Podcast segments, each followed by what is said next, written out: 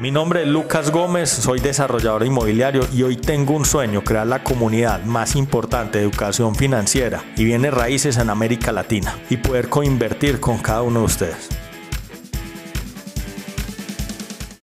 Para hoy les traigo los resultados de una encuesta que se hizo a nivel de América Latina sobre el ritmo de colocación de oficinas, retail, comercio, industrial logístico y vivienda cuando le preguntan a los principales desarrolladores, a los desarrolladores más grandes de América Latina, de cuál va a ser el ritmo de absorción de los productos de propiedad raíz, responden lo siguiente. Vivienda vertical, el 64% de los desarrolladores considera que la absorción va a ser muy rápida.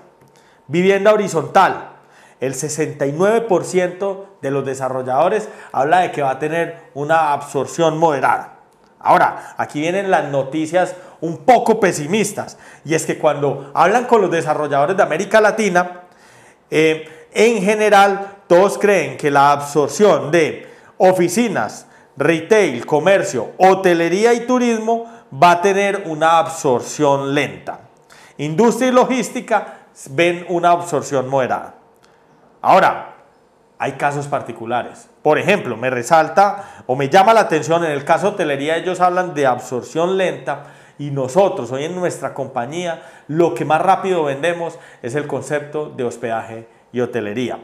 Ya que hay casos particulares, pero esto es una buena guía de cómo están viendo los desarrolladores la situación del sector inmobiliario. Y este es el resultado de hablar con muchos desarrolladores a nivel latinoamericano. ¿Qué se está identificando para este año?